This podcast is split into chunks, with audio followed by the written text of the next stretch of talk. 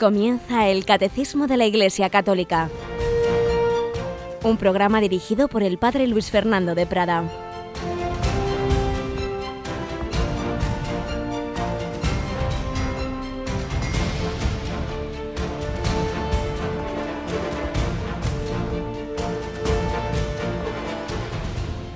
Un cordial saludo querida familia de Radio María, bienvenidos a esta edición del Catecismo de la Iglesia Católica en este tiempo de Adviento, en esta víspera de primer viernes de mes y de la gran solemnidad de nuestra Madre, la Virgen Inmaculada, a la que vamos a pedir que nos guíe, que nos ayude, que nos enseñe a ser buenos discípulos y también catequistas. Estamos hablando de la catequesis en el Catecismo de la Iglesia Católica. Tenemos a Cristina Rubio en el control. Buenos días, Cristina. Muy buenos días, Padre. Ya tienes pensada alguna vigilia de la Inmaculada, ¿verdad que sí? Por supuesto. Y esta noche tenemos nuestra propia vigilia en la emisora, ¿verdad? Claro que sí, tenemos que animar a todo el mundo a que no, no se lo pierda porque el que lo ha visto, lo ha vivido una vez, lo repite todos los meses. En efecto, esta noche tenemos la hora santa que celebramos desde la capilla de la emisora exponiendo el Santísimo de 11 a 12 de la noche, la última hora del jueves anterior al cada primer viernes de mes, en este caso en el tiempo de Adviento y en vísperas de la Inmaculada, serán esos los matices de nuestra hora santa de esta noche a la que invitamos a uniros en oración. Qué bonito pensar que toda la familia de Radio María, no solo en España, sino que nos siguen, cada vez tenemos más mensajes de muchos otros países, nos siguen en tantos lugares del mundo a través de, de oír la radio en Internet, pues que podamos unirnos en oración en adoración al Santísimo Sacramento, en pedir la intercesión de la Virgen María. Pues vamos adelante con nuestro programa de hoy, este programa que celebramos en vísperas de la Inmaculada Concepción.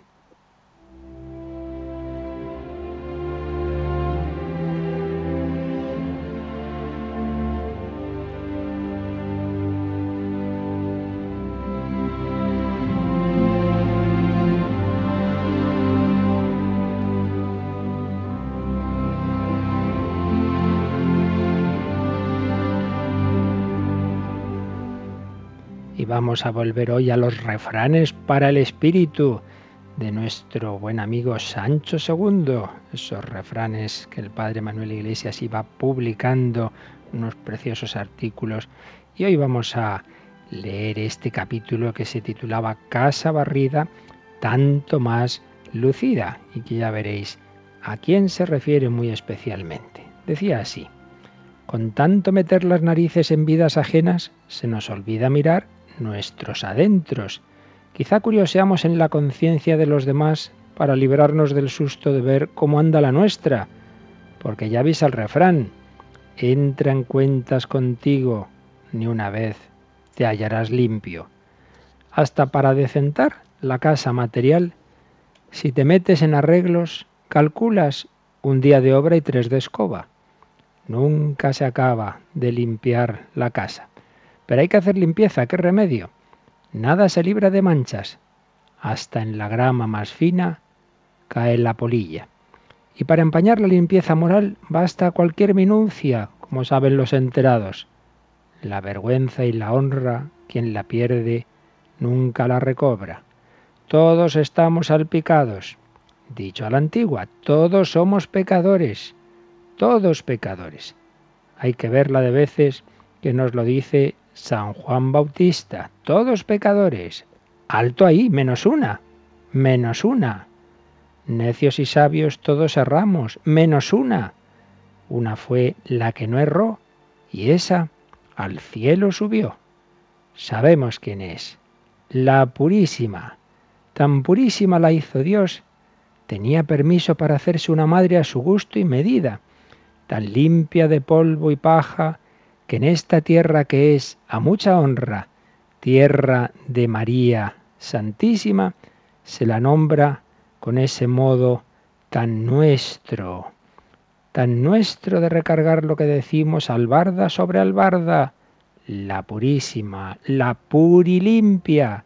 Sí, bendita sea la pura y limpia concepción de María Santísima.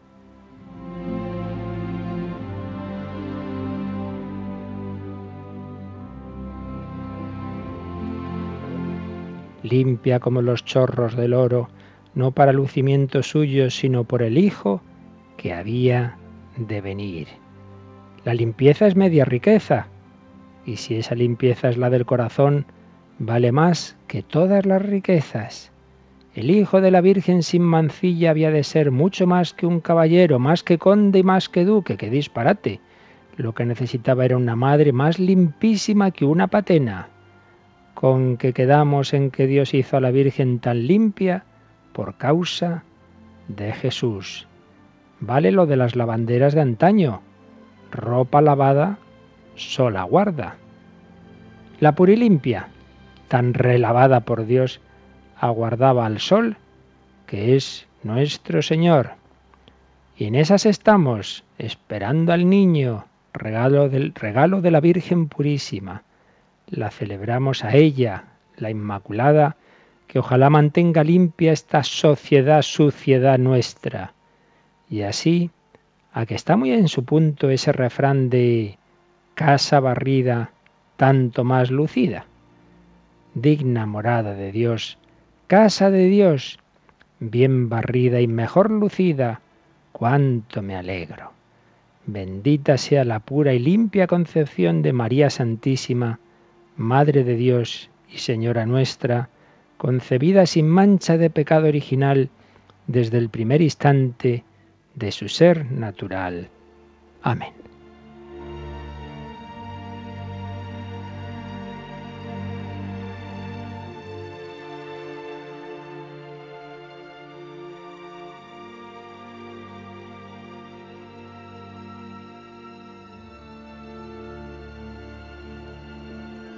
Y bajo esta mirada de la Inmaculada que nos recordaban estos bellos refranes, esta sabiduría popular de Sancho II, vamos también a empezar nuestro día con una pinceladita de don Justo López Melús que se titulaba Entrenarse en el amor.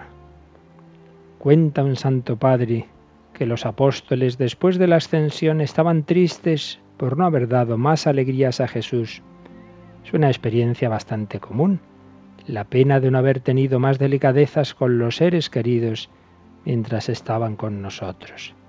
Si estamos destinados a amarnos eternamente en el cielo, ¿por qué no nos entrenamos ya intensamente en la tierra? Hay que amarse sin esperar más. Una niña sufría por las riñas y conflictos diarios de sus padres. Un día acompañó a su madre al cementerio y quedó sorprendida.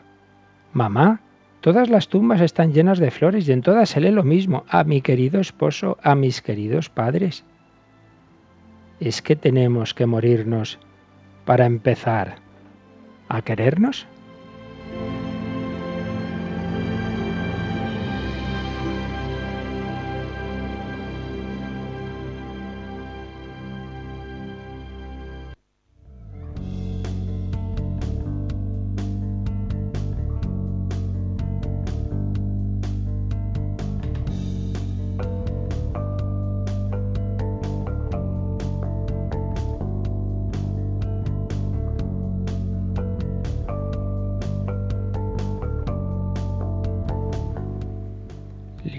Del alma, limpieza de María Inmaculada, amor concreto y eficaz sin esperar a morirnos, buenas enseñanzas para comenzar este día, enseñanzas que tenemos que transmitir en la catequesis, sea en la catequesis como tal que se imparte en las parroquias, o sea, en esa pequeña catequesis que todos podemos ir dando en las circunstancias que podamos tener a lo largo de nuestra vida. Estamos leyendo de nuestro catecismo de la Iglesia Católica esos primeros números del prólogo que nos hablan precisamente de qué es la catequesis. Habíamos leído hasta el 9 y lo estábamos ampliando con el documento que a su vez cita el catecismo, que es la exhortación apostólica Catequesi Tradende de Juan Pablo II, una exhortación apostólica que recogió el sínodo que se dedicó precisamente a la catequesis. Vamos a recordar brevemente los puntos que ayer señalábamos de esta exhortación y del catecismo. Veíamos cómo la catequesis es parte de toda esa acción evangelizadora de la Iglesia. Hay un primer momento, el primer anuncio, que suscita la adhesión inicial a Jesucristo, que no es propiamente la catequesis. La catequesis viene después. Aquellos que ya tienen esa adhesión inicial, pues busca formar esa fe. Pero veíamos como por desgracia muchas veces la catequesis se da a niños, adolescentes, jóvenes o adultos que en realidad no tienen ese, esa adhesión primera, no tienen una verdadera, no han tenido una verdadera evangelización y por eso muchas veces la catequesis tiene que suplir, tiene que también invitar a esas personas a las que la dirigimos, tienen que invitarla a esa adhesión primera, a esa conversión, ese apoyarse en Jesucristo. Sin embargo, su finalidad específica, presupuesto que ya se da esa adhesión inicial, es formar, formar esa fe primera, formarla tanto a nivel de conocimiento como de vida, ir desarrollando la inteligencia del misterio de Cristo, ir formando bien esa mente. Debe ser, decíamos, una catequesis sistemática, no puramente eh, eh, accidental o, o, puntual, digamos, sino sistemática, que vaya tocando los diversos puntos de la doctrina católica, aunque por supuesto no a un nivel elevado teológico, sino a un nivel elemental. Debe ser completa, debe ser integral. Veíamos cómo hay que unir doctrina y experiencia, no hay que contraponer, como luego veremos en la exposición de hoy, doctrina y experiencia vital. Tampoco hay que contraponer, sino integrar catequesis y sacramentos. La celebración de los sacramentos presupone la catequesis y a su vez la catequesis debe conducir a la vivencia sacramental y litúrgica. Tampoco hay que contraponer la persona y la comunidad. La mejor catequesis es la que anima a introducirse en la comunidad cristiana, la que lleva a vivir esa fe que se explica, a vivirla en común, a ver cómo hay personas que viven lo que se está explicando y veíamos pues la gran importancia en definitiva de la catequesis para la vida de la Iglesia, como se comprueba históricamente, porque épocas de esplendor en la historia de la Iglesia han sido épocas de esplendor también en la catequesis y de grandes catequistas. Y precisamente ayer acabábamos leyendo el número 9 del catecismo, que nos habla cómo después del concilio de Trento hubo una época de esplendor catequético, se dio el, catecismo, el catecismo romano, y hubo santos, obispos y teólogos catequistas, como San Pedro Canisio, San Carlos Borromeo, San Roberto Belarmino. Era lo que ocurría tras el concilio de Trento. Pues bien, el número 10 nos va a hablar de que eso mismo está intentando la Iglesia tras otro concilio, ¿verdad, Cristina? Vamos a ver qué nos dice el número 10 del Catecismo.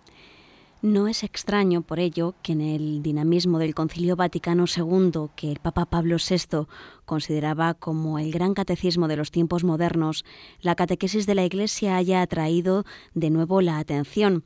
El Directorio General de la Catequesis de 1971, las sesiones del Sínodo de los Obispos consagradas a la evangelización en 1974 y a las catequesis 1977, las exhortaciones apostólicas correspondientes, Evangelii Nuncianti de 1975 y Catequesis Tradenda de 1979 dan testimonio de ello. La sesión extraordinaria del Sínodo de los Obispos de 1985 pidió que sea redactado un catecismo o compendio de toda la doctrina católica, tanto sobre la fe como sobre la moral el Santo Padre Juan Pablo II hizo suyo este deseo emitido por el Sínodo de los Obispos, reconociendo que responde totalmente a una verdadera necesidad de la Iglesia universal y de las iglesias particulares. El Papa dispuso todo lo necesario para que se realizara la petición de los padres sinodales. Un número denso, largo, en el que se nos, por un lado, se nos recuerda pues las muchas cosas que se han hecho después del Vaticano II de cara a la catequesis. Se comienza recordando una idea muy interesante y es que el Papa Pablo VI, que es quien, quien clausuró el concilio, lo consideraba el gran catecismo de los tiempos modernos. Ciertamente siempre podemos y debemos volver a esos grandes documentos del Vaticano II, como han hecho los papas, y han hecho y siguen haciendo los papas posteriores al mismo, y nos vamos a encontrar ahí la exposición de la doctrina de siempre, pero para el hombre moderno. Pero no solo eso, sino que ese catecismo, perdón, ese concilio ha llevado a un profundizar en la catequesis con estos documentos que se nos han citado. Pero a pesar de todo ello, quedaba esa necesidad de redactar un catecismo completo, un catecismo básico que sirviera de marco para los diversos catecismos particulares de las diversas naciones. Y por ello, en la segunda parte de este número, pues se nos resume lo que ya explicamos aquí detalladamente de cómo surgió este catecismo de la Iglesia Católica que estamos comentando, cuando se celebró aquel sínodo extraordinario de los obispos en, en el 20 aniversario de la clausura del Vaticano II y los padres sinodales pidieron al Santo Padre Juan Pablo II que se redactara ese catecismo mayor. Ya lo veíamos, veíamos la necesidad a que se debía. Pues hoy vamos a ver un poco, eh, un poco más de detalle cuál era la situación de la catequesis, sabiendo que esto nos sirve también hoy a nosotros, porque muchas cosas de aquel momento ya se han ido eh, enderezando, se han ido mejorando, pero siempre quedan aspectos en nuestra catequesis que hay que seguir mejorando. Y lo vamos a hacer, como ya os anunciábamos ayer, resumiendo dos conferencias impresionantes, como todas las suyas que tuvo el entonces joven cardenal Joseph Ratzinger el 15 y 16 de enero del año 1983 en Francia, en Lyon y en París, donde habló de la transmisión de la fe y las fuentes de la fe, a propósito de la crisis de la catequesis. 1983, pues había una situación que, como digo, ya en buena medida se ha ido superando, pero que en algunos sitios sigue bastante presente, de crisis de la catequesis. ¿En qué sentido? Vamos a ir, como digo, resumiendo, es una conferencia densa, pero vamos a irnos cogiendo con las ideas eh, que más nos pueden aprovechar a nosotros. En, bastantes había incluso un decir que ya no tenía sentido hacer catecismos. ¿Por qué? Porque mm, parecía como que éramos incapaces, que la Iglesia era incapaz de transmitir de resumir toda una doctrina católica. Parecía que eso era una cosa del pasado, decía el cardenal. Esa ruptura con la idea de transmitir la fe por medio de una forma fundamental, estructurada y extraída del conjunto de la tradición, ha tenido como consecuencia la fragmentación de la doctrina de la fe. La doctrina de la fe no sólo quedó entregada a la arbitrariedad en su exposición, sino que en su misma verdad fue puesta en duda. Se dudaba de que tuviéramos capacidad para enunciar verdades de fe de una manera clara, de una manera definitiva. Y por otro lado, señalaba Joseph Ratzinger, se estaba produciendo una hipertrofia del método con respecto al contenido. El método pasa a ser criterio para el contenido y no ya su vehículo. La oferta se regula por la demanda. ¿Qué quiere esto decir? Pues seguro que muchos catequistas me entienden. A veces hemos dedicado muchos esfuerzos a ver a ver qué metodología, cómo explicamos las cosas, vamos a hacer estas dinámicas, vamos a hacer eh, estas actividades con los niños, todo lo cual está muy bien, pero todo eso debe ser instrumento de un contenido, instrumento para transmitir la doctrina de la fe. Y a veces nos hemos quedado en que los chicos se lo pasan bien, en que tienen esas actividades, pero no acaban de recibir esa exposición sistemática de la doctrina. La teología práctica ya no fue comprendida como desarrollo y concreción de la teología dogmática, sino como criterio sustante en sí mismo. Lo cual, en el fondo, eh, señalaba con su gran inteligencia y cultura Joseph Ratzinger, se estaba correspondiendo a la subordinación de la verdad a la praxis, que en el contexto de las filosofías neomarxistas y positivistas se abrió camino incluso en la teología. ¿Qué quiere esto decir? Pues ya sabéis que hay una serie de corrientes filosóficas, y así fue ciertamente el marxismo, que se dice, bueno, bueno, eso de la verdad, lo importante es la acción, lo importante es la praxis, es verdadero lo que nos lleva a actuar en justicia, pero no andemos en disquisiciones, lo importante es lo que nos lleve a la justicia, entendida por supuesto como cada según qué ideología, ¿verdad? Pero en cualquier caso como un desprecio de la verdad, lo importante es lo que se hace, lo importante es la acción, con lo cual se iba produciendo un reduccionismo antropológico, no importa Dios, importa el hombre predominio de, predominio de la antropología sobre la teología. Lo importante es lo que el hombre entienda y lo que satisfaga las necesidades del hombre. Pero después de la ruina de la antropología, decía Joseph Ratzinger, vino el dominio de la sociología o de la experiencia. Bueno, pues lo que importa es lo que sea más eh, común en nuestra sociedad, lo que nos guste experimentar, etc.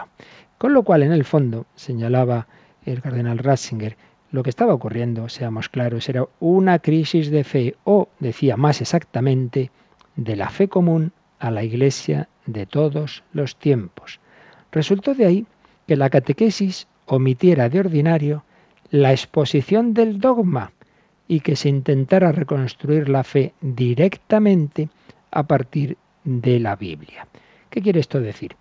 Esto ya lo explicamos en su momento cuando hablábamos de las fuentes de, la transmisión de la revelación, eh, como pues el Señor nos habla y esa fuente que en el fondo es el mismo de la revelación eh, se ha ido plasmando en la escritura, pero también en la tradición viva de la Iglesia y que si nos queremos quedar solo con la Biblia, prescindiendo de la tradición, prescindiendo del dogma, al final pues es quedarnos solo con una parte de toda esa revelación. Y en efecto, ha habido catequesis en las que no se ha transmitido el credo, en que no se ha transmitido las verdades, sino simplemente pues vamos a contar determinadas escenas de la Biblia, seleccionadas, por otro lado, según el criterio del, de la persona que estuviera haciendo esa catequesis, pero excluyendo aspectos de la verdad, excluyendo aspectos del dogma, de la tradición. Uy, ¿cómo vamos a hablar del infierno, por ejemplo? De eso, pues, pues eso, de eso no se habla, ¿no? Vamos simplemente a contar historias bonitas de la Biblia. Pero una Biblia entendida, pues al margen de la tradición de la Iglesia, al margen de las formulaciones dogmáticas en las que se ha ido interpretando, en las que se ha ido viviendo esa revelación que es la propia escritura. Con lo cual realmente pues estaba haciendo una, una transmisión muy, muy, muy parcial de la doctrina y de la vida cristiana. Bien, esta era un poquito la primera parte de esta conferencia, hablaba de la crisis, de la catequesis y del problema de las fuentes, porque si solo nos quedamos con la escritura y encima está entendida, pues como algo que está ahí como un documento histórico que hay que interpretar aplicando los métodos histórico-críticos, es decir, simplemente eh, viendo prácticamente la Biblia como un documento humano, como un documento puramente histórico, olvidándonos de que es Dios, su autor, que es Dios quien habla, que es Dios quien sigue hablando en la vida de la Iglesia, pues entonces el resultado es realmente empobrecedor, empobrecedor.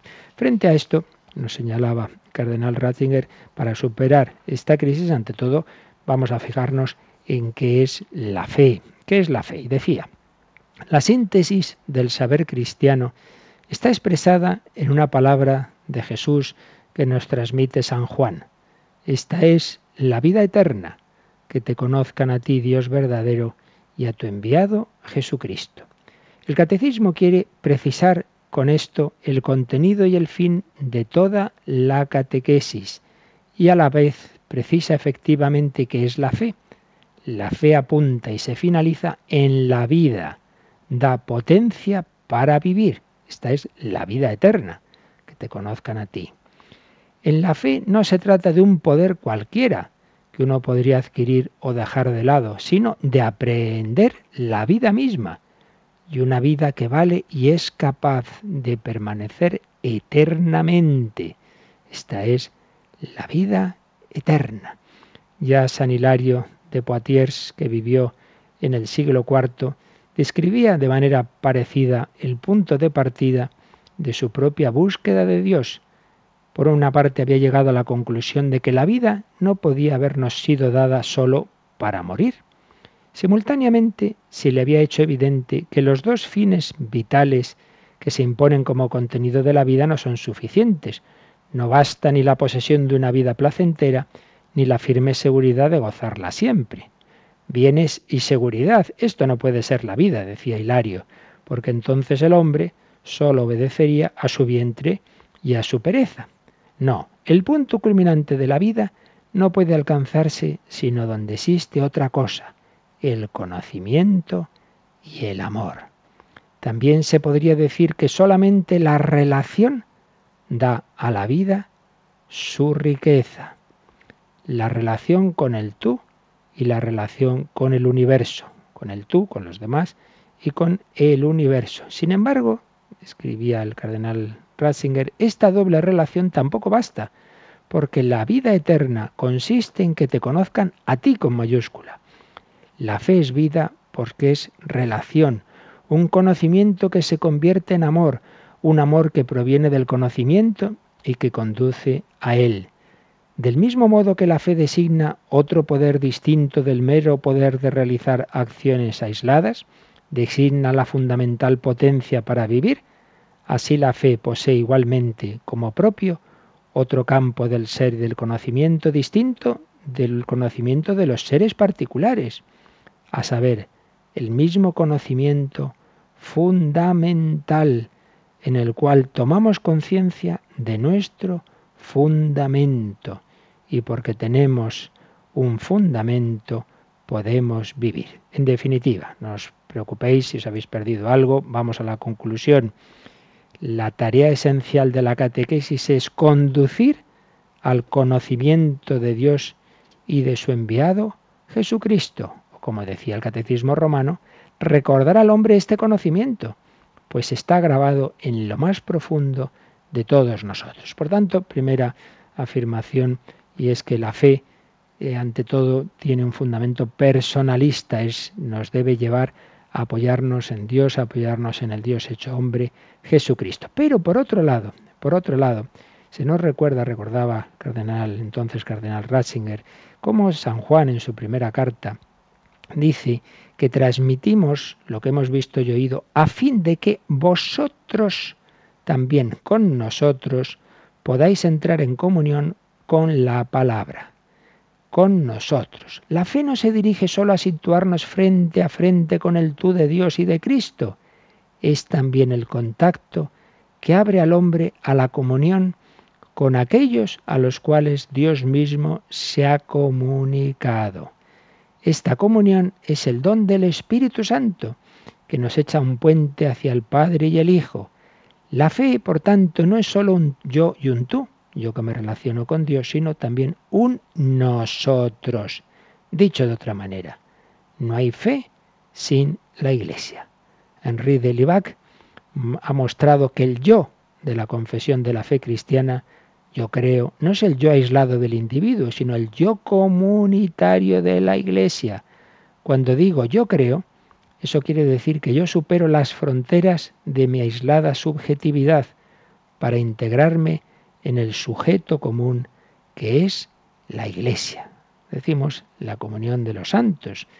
Pues bien, Delibac explica que nosotros no creemos en la Iglesia del mismo modo que creemos en Dios, no, no, creemos en Dios, pero lo creemos en una de forma que nuestra fe es un co-creer con toda la iglesia. Creo en Dios, pero creo en Dios con toda la iglesia, con todos mis hermanos, en la comunión de los santos. Por tanto, puntos de partida para una verdadera catequesis, la fe me lleva a ese fundamento vital que es la relación con Dios, con Jesucristo, pero la fe la vivo en la comunión de la Iglesia, que es la que recibe y vive de esa palabra viva de Dios, como ahora enseguida explicaremos, pero vamos a hacer un momento de reflexión invocando a la Virgen María, pidiéndole a María Inmaculada que nos ayude a vivir de la fe como ella vivió.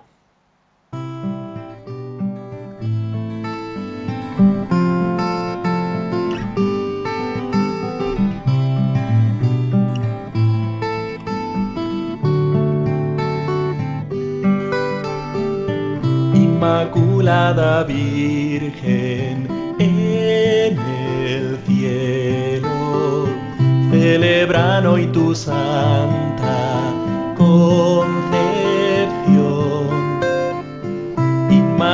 Inmaculada Reina, desde el suelo, levantamos las voces hasta Dios la madre, mi consuelo. Desde la tierra canto esta canción, lo que tu Hijo divino hoy te deseo, en su espíritu elevo mi oración. Eres la toda santa, la madre del Señor, eres la inmaculada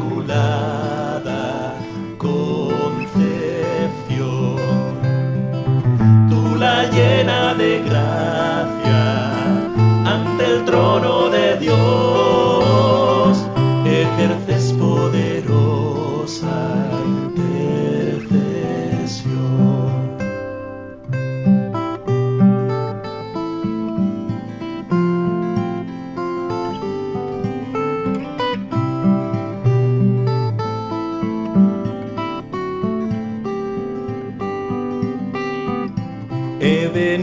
cantarte, Inmaculada, porque en ti se recrea el Salvador. He venido a rogarte,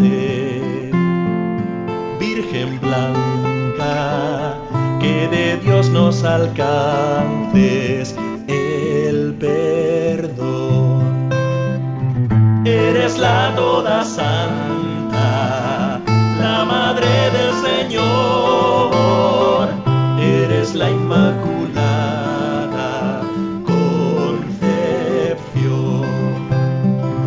Tú la llena de gracia ante el trono de Dios.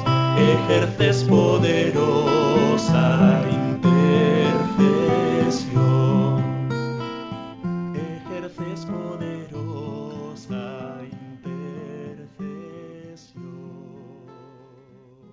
Están escuchando el Catecismo de la Iglesia Católica con el Padre Luis Fernando de Prada.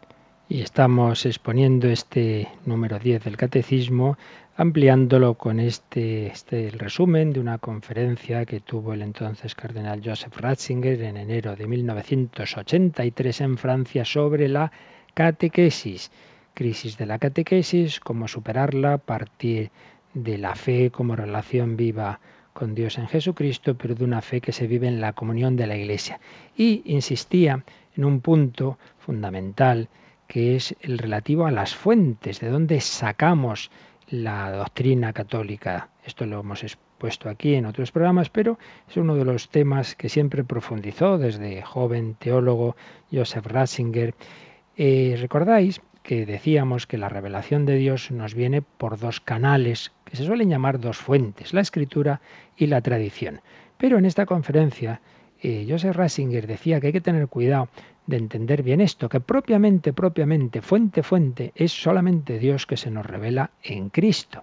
Que hay que tener cuidado de que esos dos canales de la escritura y la tradición no tomarlos como simplemente una especie de documentos ya eh, plasmados en un papel, sobre todo la escritura, que entonces la, la interpretaríamos únicamente de un modo historicista, que no hay que olvidarse de que son palabra de un Dios vivo y un Dios que sigue hablando en la Iglesia. Nos ha revelado todo lo que nos tenía que decir en esa revelación pública que acabó con la muerte del último apóstol, pero que siempre tenemos que interpretarlo desde esa relación con Él en la Iglesia. Concretamente, este apartado de su conferencia terminaba con esta conclusión.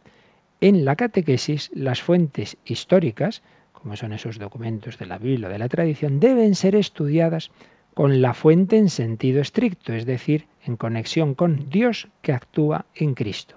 Y esta fuente, el Dios vivo, no es accesible de otro modo que en el organismo viviente que ella ha creado y que ella mantiene vivo, la Iglesia. En este organismo, en la Iglesia, los libros de la Escritura y las declaraciones de la Iglesia que explican la fe no son testimonios muertos de acontecimientos pasados, sino elementos portadores de una vida comunitaria.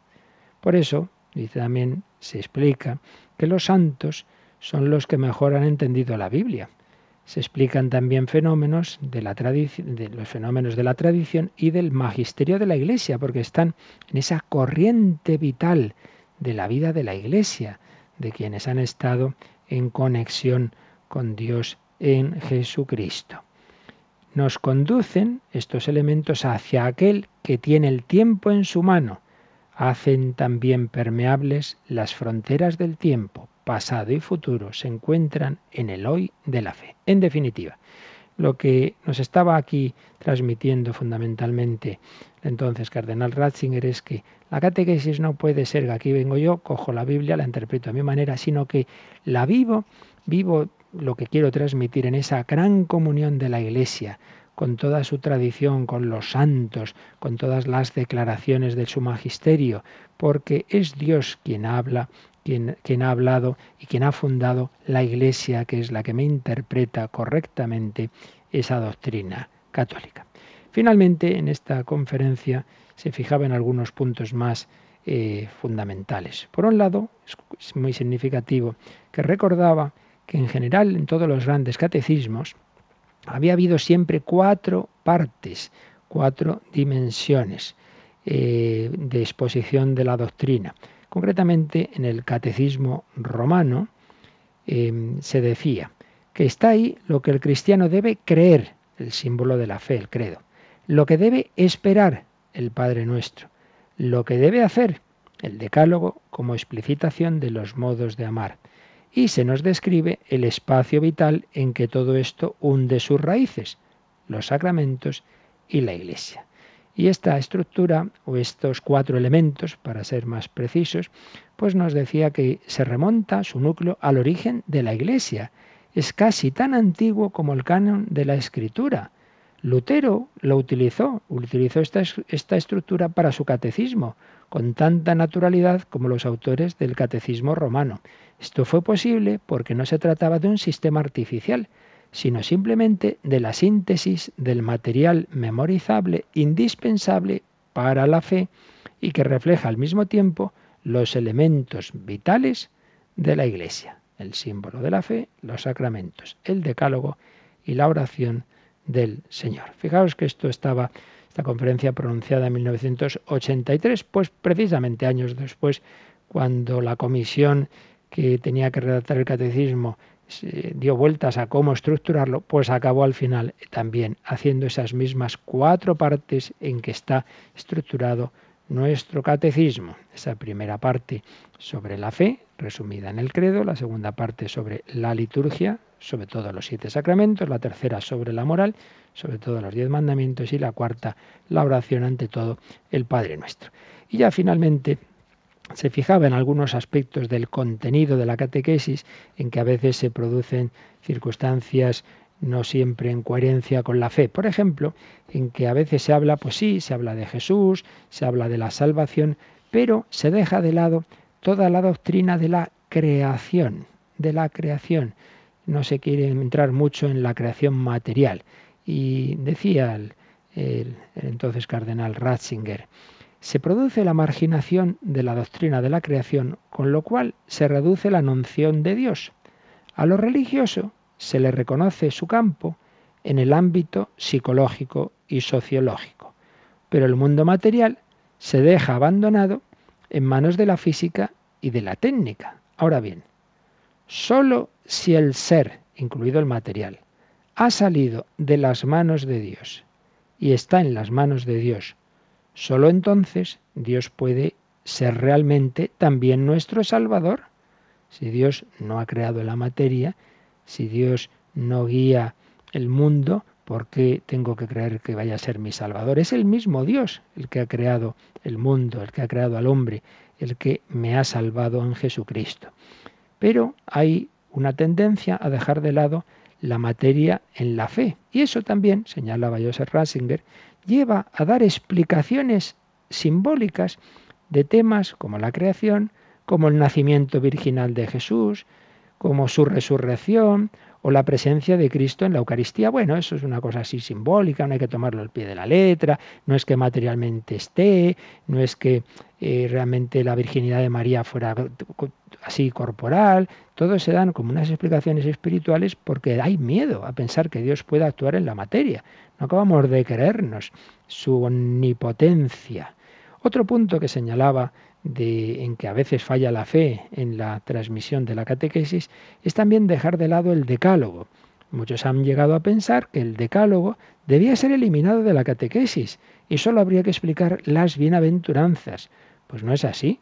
San Pablo, San Pablo nos va a decir que el Nuevo Testamento es la plenitud de la ley por amor, pero se refirió expresamente al decálogo.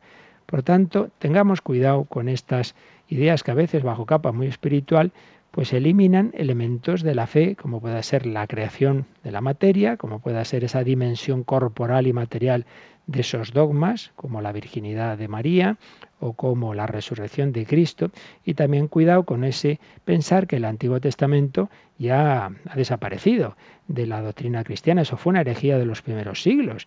Bueno, no, no, ya el Nuevo Testamento eso eso fue para el pasado, prescindimos de él, incluso se llegó a afirmar en una herejía de Marción que había como dos dioses, el Dios malo del Antiguo Testamento y el Dios bueno que se nos ha revelado en Jesucristo. Pues no es así. Es el mismo Dios, que eso sí, se va revelando progresivamente y hay que interpretar siempre lo antiguo desde la plenitud del Nuevo Testamento. Pero eso no quiere decir que quede lo anterior eh, eliminado o abrogado, sino integrado, plenificado, llevado a su perfección. Pero de ninguna manera, por ejemplo, los diez mandamientos pierden su sentido otra cosa es que haya que vivirlos, como Jesús explica en el Sermón del Monte, en una radicalidad que parte del corazón. Pero eso no quiere decir en absoluto que no estén vigentes, sino al revés, que están vigentes en plenitud y con una radicalidad aún mayor que la que podríamos entender simplemente de su lectura eh, tal cual, literal. Finalmente, esta conclusión terminaba citando ese catecismo romano que fue fruto del concilio de Trento, que decía así, decía así y terminaba así. Toda la finalidad de la doctrina y de la enseñanza debe ser puesta en el amor que no termina jamás, porque ya se exponga lo que se debe creer, o lo que se debe esperar, o lo que se debe hacer.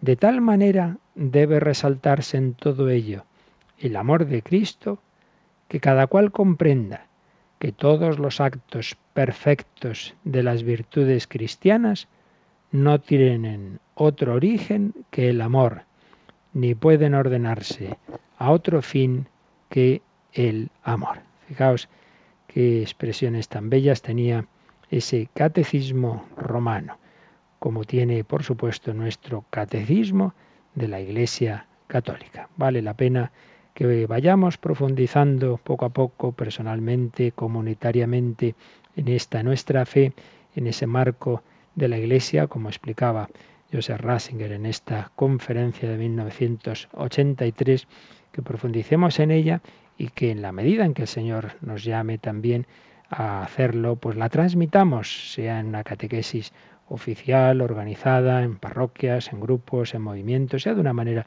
más informal Papa Benedicto XVI cuando regaló el Yucat a los jóvenes en la JMJ de Madrid les escribía, sería muy bueno que os juntéis como amigos y leáis y comentéis. Pues no será una catequesis muy oficial, pero siempre el profundizar desde estos grandes textos que nos regala la Iglesia en nuestra fe, que no es pura teoría, sino como hemos visto es una fe que debe llevar a la vida, a la vida verdadera, a la vida del amor, a la vida eterna. Esta es la vida eterna que te conozcan a ti Dios verdadero y a tu enviado Jesucristo. Eso es lo más provechoso para nuestra vida. Pues se lo pedimos así a la Inmaculada y como siempre en los últimos minutos podemos repasar un poco lo que hemos dicho, pero podéis también escribir, eh, ya algunos lo estáis haciendo, al, correo que ahora se nos va a recordar y también hacer alguna pregunta si deseáis al teléfono que también ahora nos van a recordar. Participa en el programa con tus preguntas y dudas. Llama al 91 153 8550. También puedes hacerlo escribiendo al mail catecismo radiomaria.es. Catecismo arroba. Y la fe nos lleva a la alegría, como nos ha recordado la exhortación del Papa Evangelii Gaudium. Vamos a pedir esa alegría para este día y para toda nuestra vida.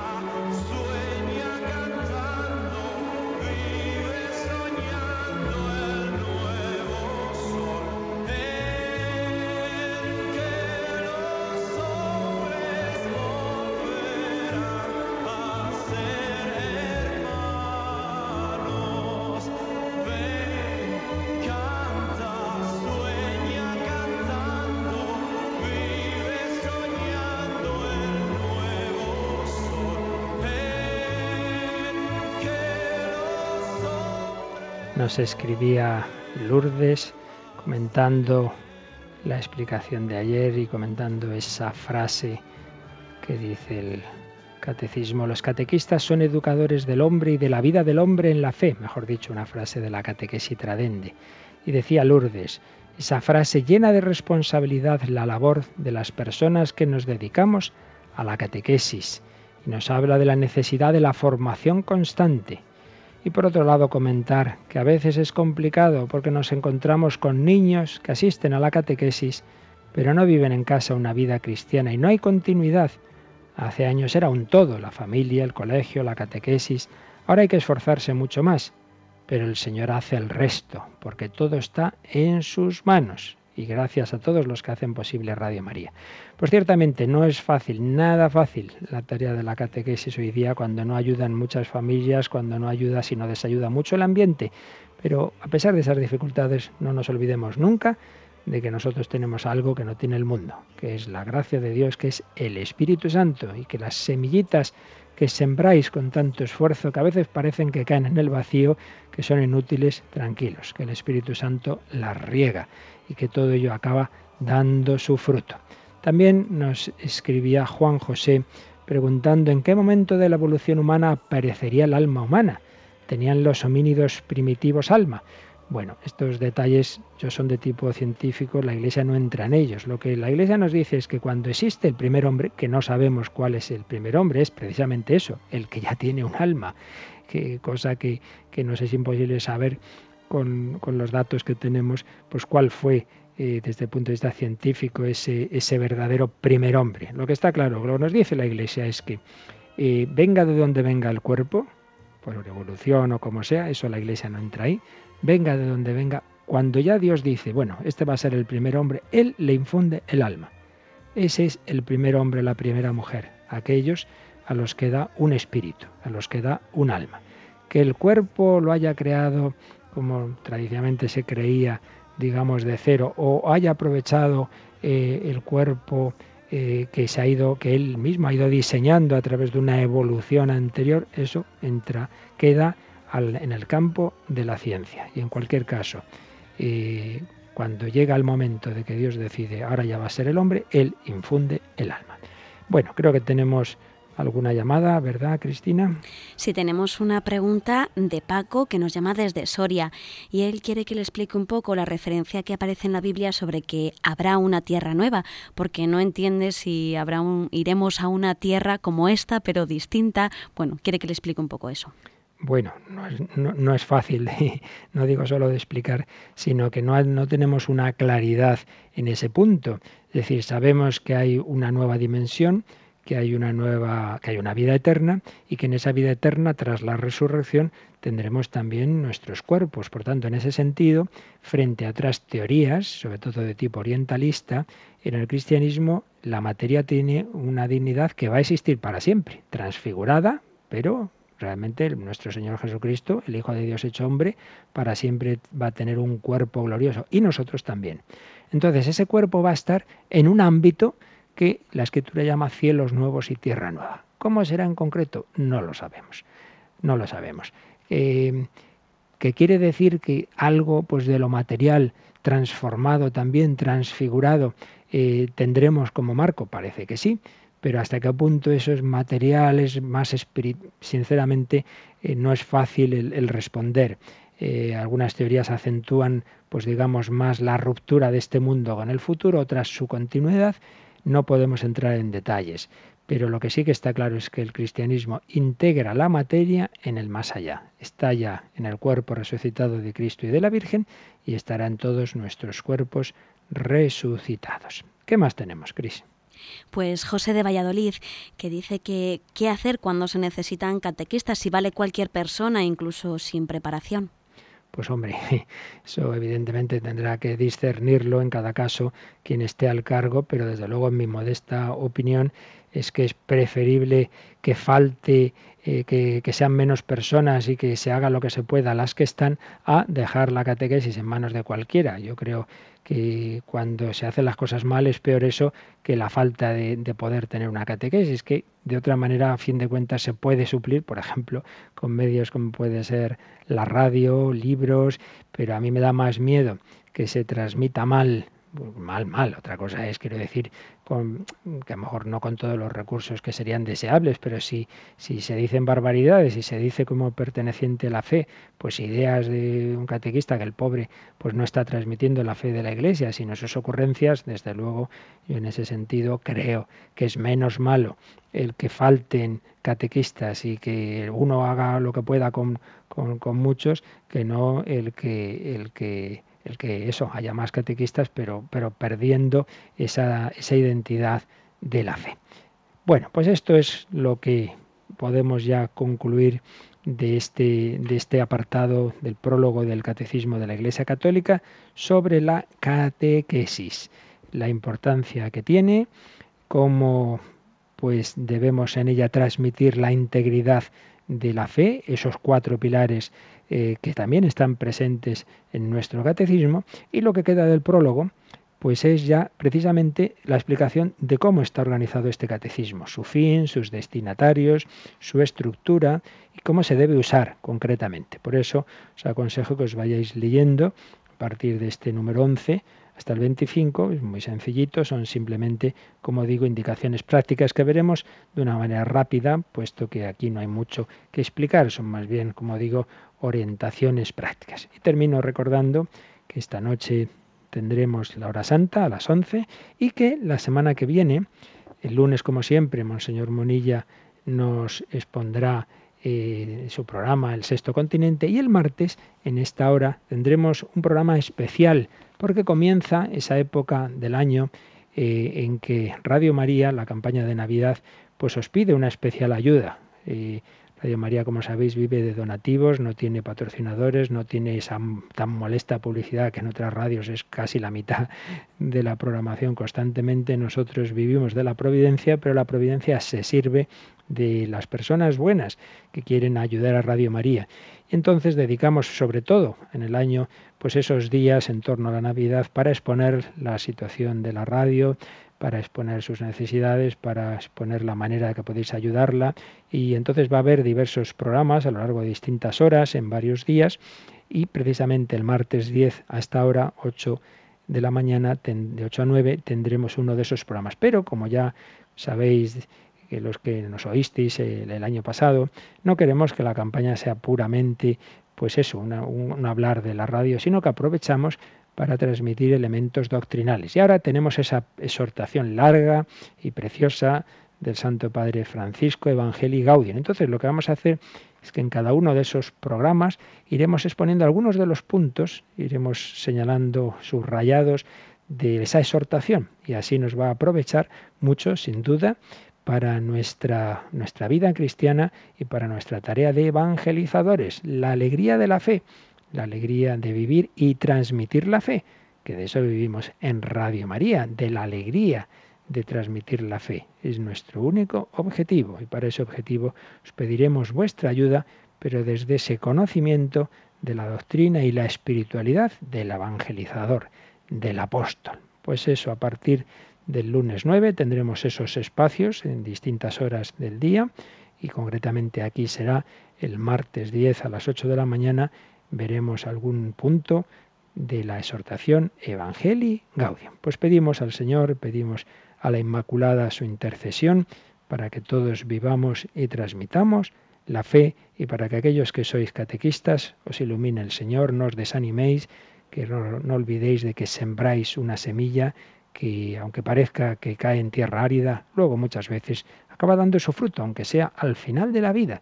Cuántas veces personas mayores llega el momento de su muerte y aquello que recibieron de pequeños vuelve a salir. Pues se lo pedimos así al Señor en su bendición.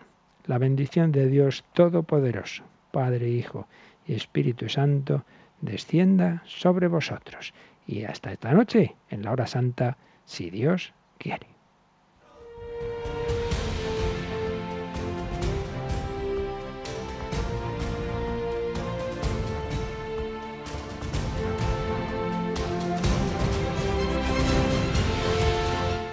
Han escuchado en Radio María el Catecismo de la Iglesia Católica,